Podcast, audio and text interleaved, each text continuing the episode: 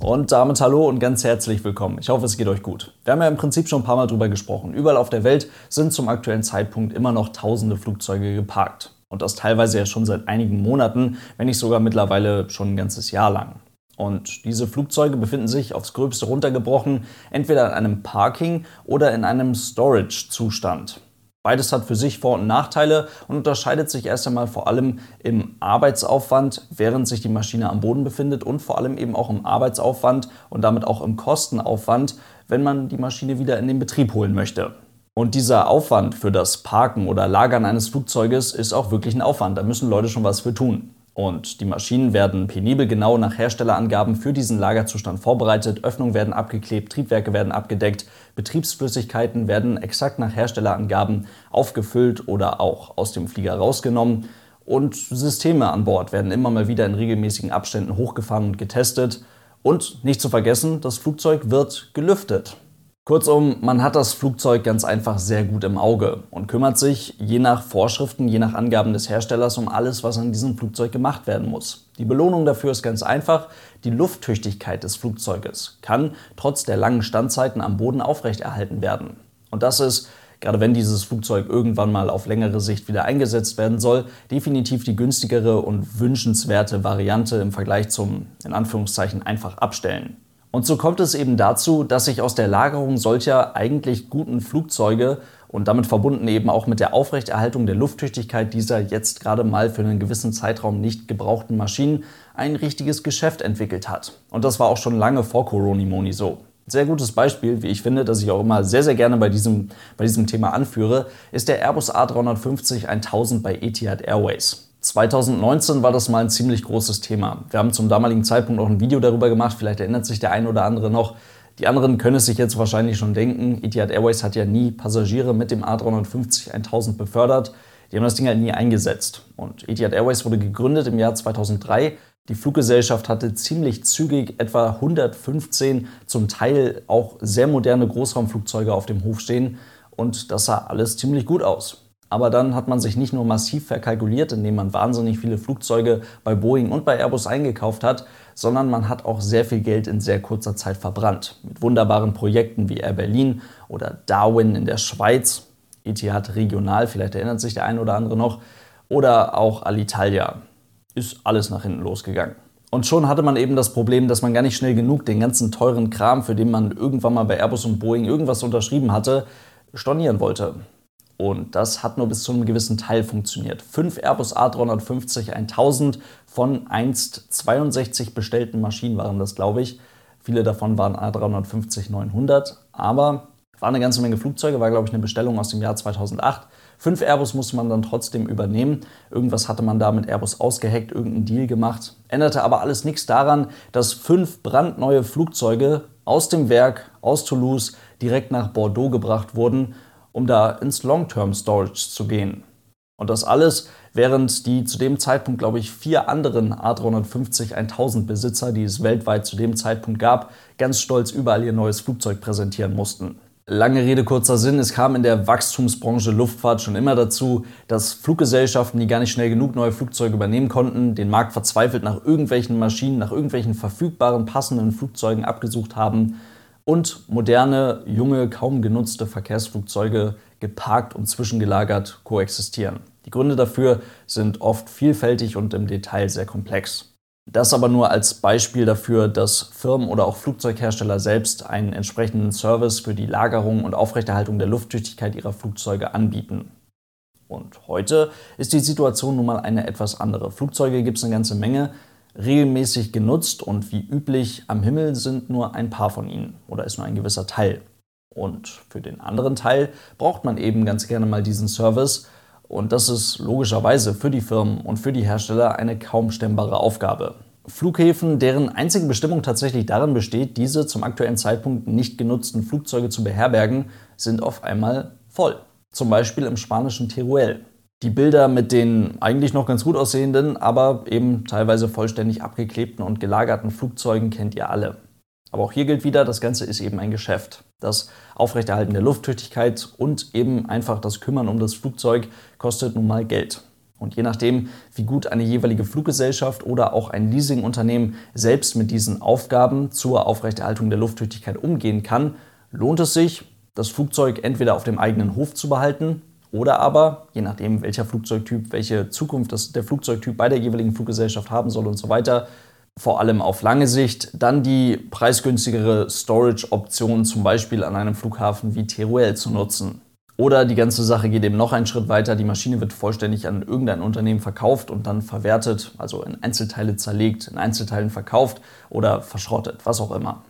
Wozu die lange Vorgeschichte? Na, ganz einfach. Eine 747-8 der Lufthansa, welche am Frankfurter Flughafen auf der 25 rechts geparkt ist. Das ist ein Flugzeug, was man definitiv nicht vergessen hat. Um dieses Flugzeug wird sich gekümmert. Da kümmern sich Profis drum, die selbstverständlich die Maschine bestens auf die Lagerung vorbereitet haben, die Maschine auch liebend gerne wieder aus dieser Lagerung, aus diesem Lagerungszustand herausnehmen und wieder in den Betrieb schicken.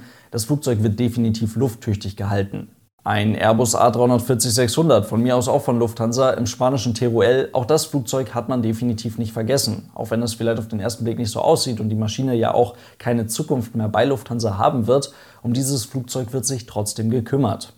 Ihr versteht, glaube ich, worauf ich hinaus möchte andere A340-600 oder auch vielleicht der ein oder andere Airbus A380 von Singapore Airlines. Da sieht die Nummer dann ein bisschen anders aus. Diese Flugzeuge werden irgendwann in Einzelteile zerlegt, weil man sich irgendwann dafür entschieden hat, dass diese Maschine in Einzelteilen verkauft wertvoller ist, als sie als ganzes Flugzeug zu irgendeiner Fluggesellschaft zu bringen. Und dann werden diese Flugzeuge eben zerlegt oder schrägstrich verschrottet. Aber erst wenn dann wirklich nur noch eine mehr oder weniger leere Hülle von dem Flugzeug übrig ist, wird diese wirklich platt gemacht und keine Ahnung, es werden Getränkedosen draus oder sowas. Worauf ich hinaus will, Flugzeuge sind ziemlich wertvoll. Und jeder Schritt von wir nehmen das Flugzeug aus dem Betrieb raus, bis wir machen das Ding wirklich platt, ist ziemlich genau durchgetaktet, durchdacht und auch durchgerechnet. Klar, es gibt auch besondere Einzelfälle. Liebe Grüße an die Boeing 707 am Flughafen Tegel. Das ist wohl eher so ein Flugzeug, was man irgendwann ganz gerne mal vergessen hätte. Allerdings kommt dann bestimmt auch irgendwann mal Good Old Germany um die Ecke und sagt, das ist mindestens eine Umweltordnungswidrigkeit. Und auch auf großen Flugzeugfriedhöfen, irgendwo in den Vereinigten Staaten, wo auch sehr viele, viele Militärflugzeuge, ehemalige Militärflugzeuge stehen, Schrägstrich liegen. Da kann man sicherlich nicht jedes Einzelteil eines Flugzeuges gewinnbringend irgendwo noch hin verkaufen. Aber dass Flugzeuge wirklich vergessen werden, kommt auch da eigentlich nicht vor. Allerdings ist die Luftfahrt heute eine andere als noch vor ein paar Jahren und damit kommen wir zur Thomas Cook.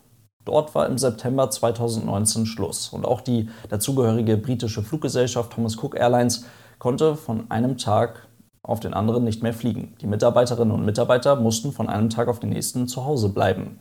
Zum damaligen Zeitpunkt hatte die Fluggesellschaft eine Flotte bestehend aus 27 Airbus A321 und 7 A330 für die Langstrecke.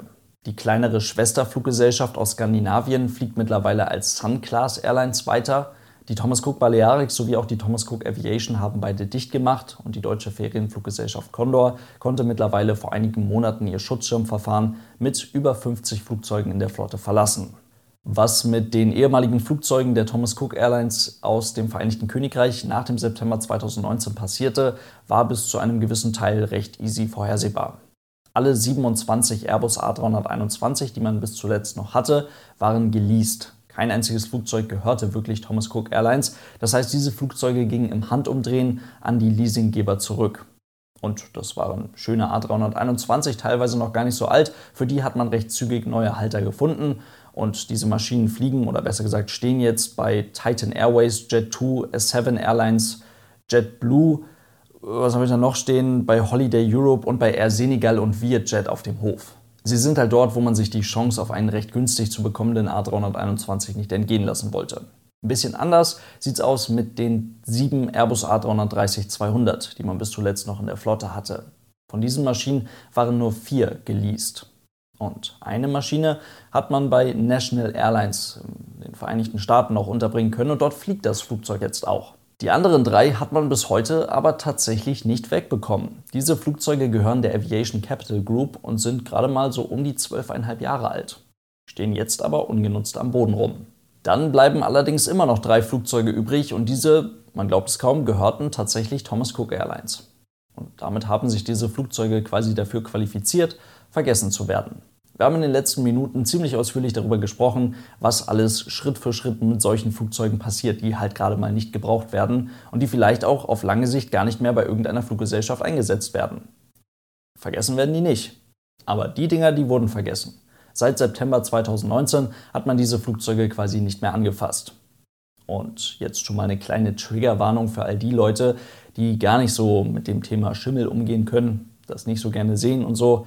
Alle drei Flugzeuge standen am Flughafen Manchester seit September 2019 ungenutzt herum. Und alle Flugzeuge wurden so dort stehen gelassen, wie sie von den Passagieren am letzten Tag auf dem letzten Flug verlassen wurden. Das bedeutet, dass diese Maschinen von innen nicht so aussehen, wie ein Flugzeug aussehen sollte. Und dort zeigen Fotos mittlerweile ganz gut, warum man ein Flugzeug lüften sollte. Hier hat man ganz einfach nichts mehr gemacht, weil sich die meisten Leute wahrscheinlich nach Bekanntgabe der Insolvenz auch nicht mehr zuständig dafür gefühlt haben. Und so hat man Treibstoff in den Tanks gelassen. Anscheinend hat man sogar nicht mal mehr den Müll aus den Galleys, also aus den Bordküchen des Flugzeuges entfernt.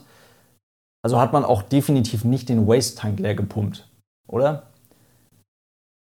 Na gut, kurzum, man hat diese knapp 20 Jahre alten Flugzeuge etwa anderthalb Jahre einfach mal in Ruhe gelassen. Andere Dinge waren wichtiger und einen potenziellen Käufer für diese drei Flugzeuge gab es ja eh nie und wird es in naher Zukunft auch nicht geben. Und jetzt ist eh zu spät. Denn jeglicher Wert, den diese Flugzeuge irgendwie in irgendeiner Form noch gehabt hätten, ist durch diese anderthalb Jahre Standzeit kaputt gegangen. Und man hat schon vor ein paar Wochen damit begonnen, die um die 20 Jahre alten Flugzeuge zu verschrotten. Und jetzt, im Februar 2021, sind alle drei Maschinen Geschichte. Damit soll es das heute gewesen sein. Vielen lieben Dank fürs Zuhören. Ich hoffe, es waren ein paar interessante Infos für euch mit dabei. Schaut gerne mal auf aeroshopgermany.com vorbei oder auch auf dem YouTube-Kanal. Es gibt zu diesem YouTube-Kanal auch einen Patreon-Account, falls ihr mich und den Podcast hier unterstützen wollt. Danke für euren großartigen Support. Lasst es euch gut gehen und bis zum nächsten Mal. Tschüss.